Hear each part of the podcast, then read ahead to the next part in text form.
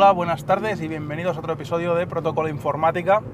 Ya sé que llevo varios días sin grabar, pero francamente tengo unos líos en el curro y demás que no me dejan demasiadas ganas ni demasiada voz de ponerme al lío.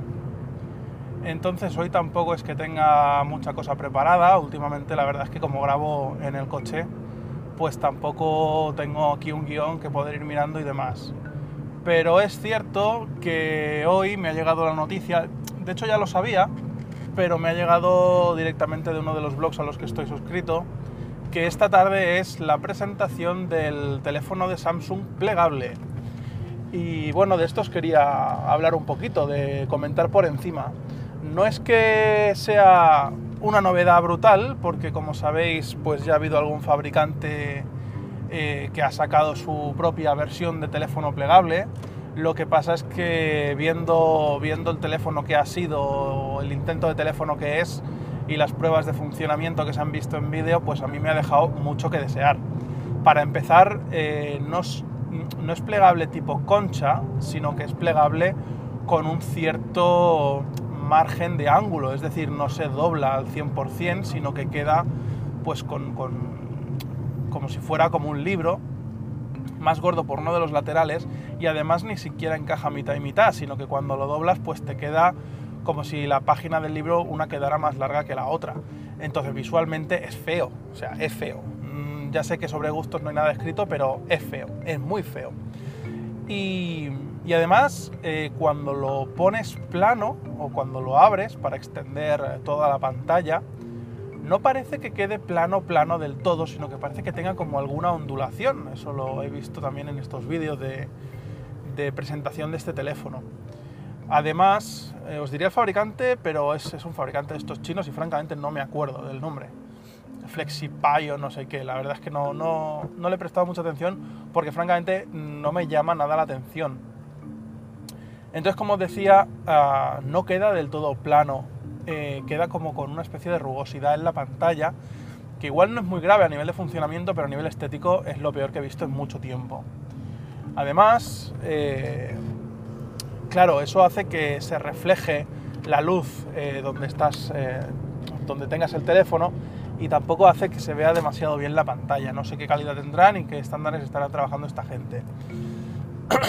Otro de los fallos que he visto en este teléfono plegable es que cuando lo pones en disposición vertical con el, con el libro, iba a decir, con el teléfono cerrado o plegado, ah, claro, la, como os decía, no queda exactamente uno encima de otro, o sea, no queda plegado como si fuera por la mitad, entonces estás viendo la disposición vertical y te queda un trozo de pantalla allí muerto, que no tiene interfaz, que está como con el fondo dividido. No sé cómo explicarlo, buscad imágenes del teléfono en Google, que es mucho más fácil pero queda absolutamente horrible. O sea, trabajar con un teléfono así, yo no me lo imagino. Y tampoco le veo la necesidad. Es decir, sí que veo la necesidad de que tú tienes tu smartphone y puedas necesitar una pantalla más grande llegado el momento, eso sí, eso es obvio. Eh, pero en lo que es un teléfono, lo que haces normalmente con un teléfono, pues un smartphone de hoy día ya lo hace muy bien. Entonces cuando tú por productividad necesitas algo más grande, te tienes que ir a una tablet y ya cumplen bien su función las tablets. Entonces, sí que es verdad que te ahorra un poco el llevar dos dispositivos, pero también tenemos que pensar una cosa, y es que ese, teléfono no es apto para llevar en un bolsillo. No es apto, no sé si lo habéis visto, los que lo hayáis, los que lo hayáis visto, habréis visto cómo es el mamotreto y no lo vas a llevar en el bolsillo de un tejano, de un vaquero. Lo vas a llevar, pues como mínimo, en un bolso, bolsa, mochila, etcétera me pongo un caramelo, perdonad, pero es que tengo la garganta todavía fastidiada. Parece que este tiempo de otoño me está puteando más de lo esperado.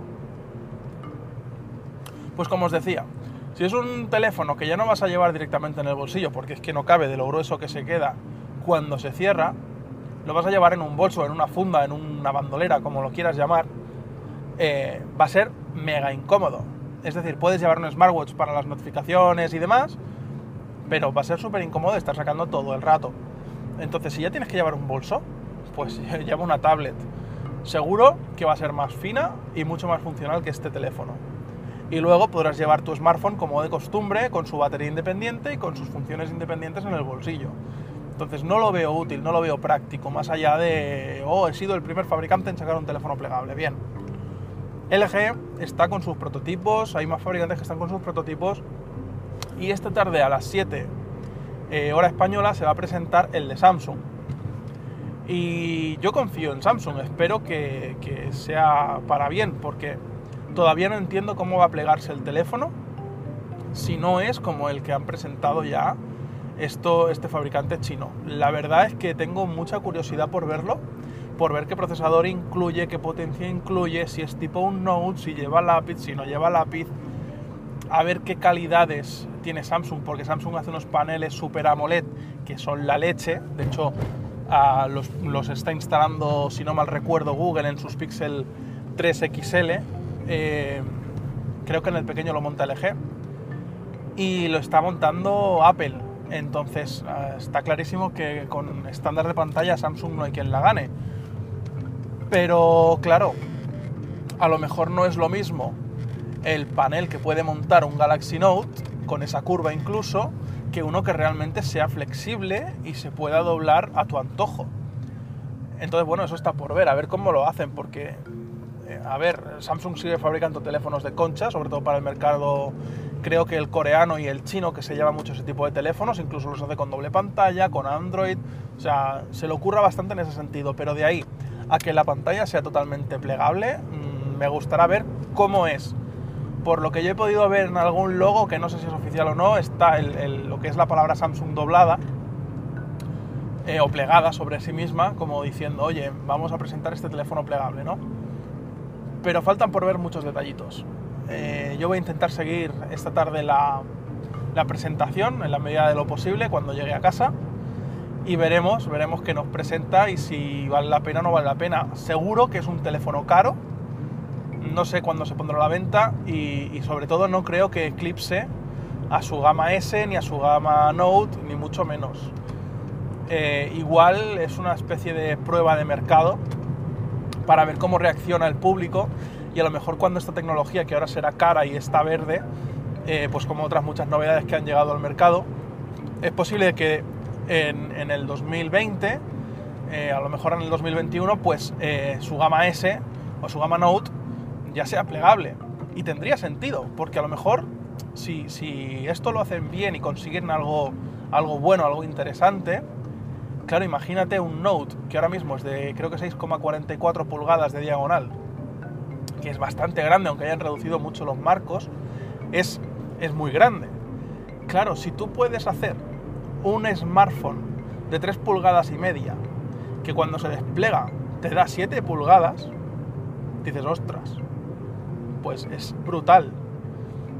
Pero claro, ¿por qué? Porque tú el tamaño del smartphone plegado haces un teléfono chiquitito, que ahora por lo visto se han puesto de moda y Palm, si no me equivoco, ha sacado un teléfono, pues no sé si son de 3 pulgadas, una cosa así, que dices, madre mía, hoy día yo a eso no le veo sentido, más allá de poder enviar cuatro WhatsApps, porque, o en mi caso Telegrams, porque la pantalla es súper pequeña, no está pensado para consumir contenido multimedia, ni para hacer, ni para videojuegos, ni nada, es, es algo, pues en lugar de llevar un Feature Phone o un teléfono sin el Smart, pues puedes llevar ahí tus aplicaciones y en un momento dado te saca de un apuro. No lo veo mal del todo. Pero tú imagínate que llevas ese teléfono de 3 pulgadas, 3 pulgadas y media, y de repente dices, hostia, pues voy a escribir algo, voy a hacer algo de productividad o voy a jugar un videojuego. Lo desplegas y tienes el doble. Estamos hablando de un dispositivo que se nos quedaría en unas aproximadamente 7 pulgadas, pero que plegado es un teléfono de 3. Entonces sí que lo veo interesante, aunque ganes un poco de grosor.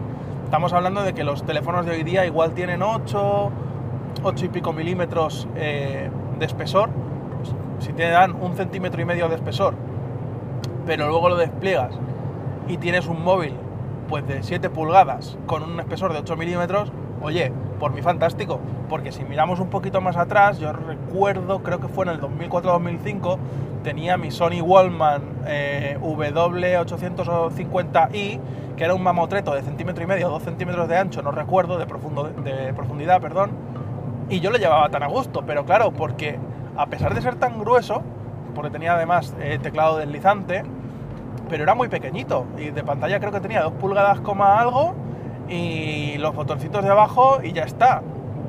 Pero era muy ligero, era muy estrecho, aunque fuera un poco grueso.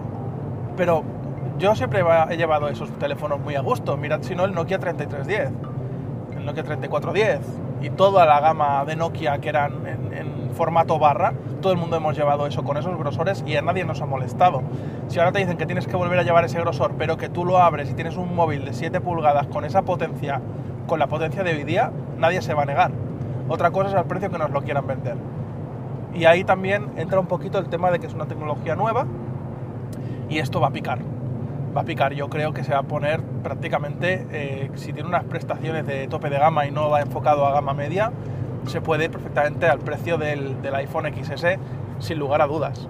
Pero bueno, mm, falta ver que realmente cumpla, que haya un público interesado, que no salga luego con problemas como por ejemplo pasaba con el LG Flex. No sé si recordáis ese, ese teléfono de LG. Fue el primero que se podía doblar de alguna manera, se podía era un poco flexible incluso la pantalla, que no estaba mal el concepto, pero no llegó mucho más allá.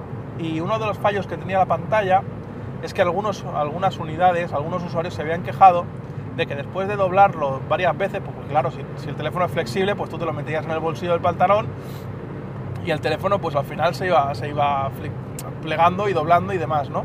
Pues empezaron a salir algunas burbujas en la pantalla. Entonces, claro, mm, tú ahora como Samsung está diciendo, estoy, estoy vendiendo un teléfono plegable que la pantalla aguanta unas 200.000 aperturas. Vale, aguanta 200.000 aperturas, pero ¿las aguanta intacta? ¿O cuando lleve tres meses con el teléfono le van a empezar a salir burbujitas? Pues eso no lo vamos a saber hasta que se empiece a vender, empiecen los análisis y empiecen los típicos reviews de un mes de uso, medio año con el Samsung, tal. Entonces lo veremos. Y a lo mejor de aquí un año, como decía, de aquí dos, está tan perfeccionada la técnica porque han subsanado estos errores que va a tener este modelo, seguro que va a tener problemas en algún punto, que igual ya vale la pena hacerse con uno de ellos.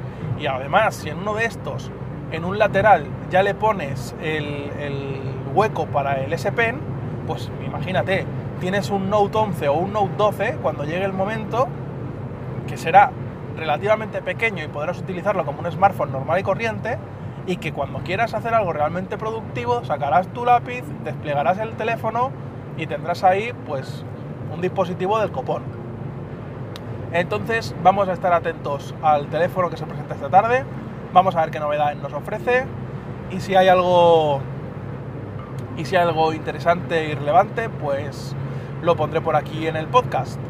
Y nada más, hasta aquí el episodio de hoy en Protocolo Informática. Muchas gracias por escucharme y nos vemos en el siguiente. Un saludo.